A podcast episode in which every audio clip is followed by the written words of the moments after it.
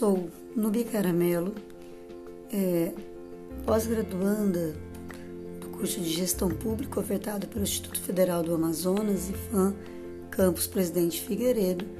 E a proposta aqui do podcast é analisar um desafio da disciplina Estrutura, Processos e Arranjos Organizacionais, coordenada pelo professor Juliano Monteiro de Oliveira, o qual nos coloca duas situações.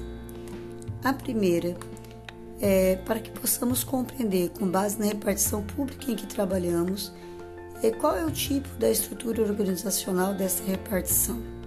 Dentro desse tópico, então, a, a partir de uma análise prévia, é possível identificar um mesclar de estrutura organizacional, considerando que cada campus de ensino está centralizado às normativas diretrizes gerais da reitoria.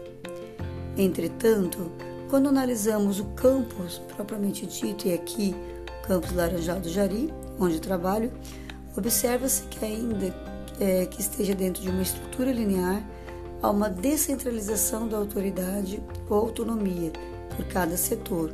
Quando este não é possível de solucionar a demanda específica, aí sim essa é compartilhada com a gestão geral, identificando desta forma uma gestão mais participativa.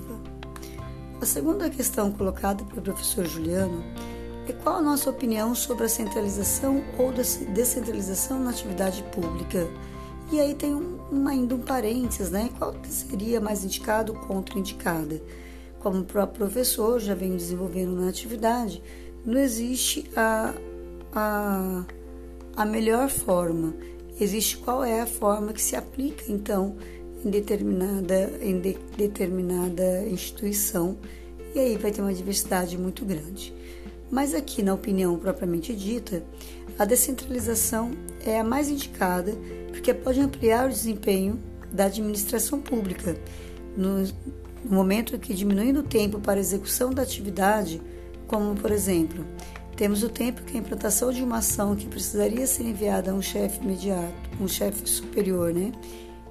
A, pelo chefe imediato para depois retornar de novo ao chefe imediato e assim ao proponente de uma ação, traz um grande desgaste de tempo no processo.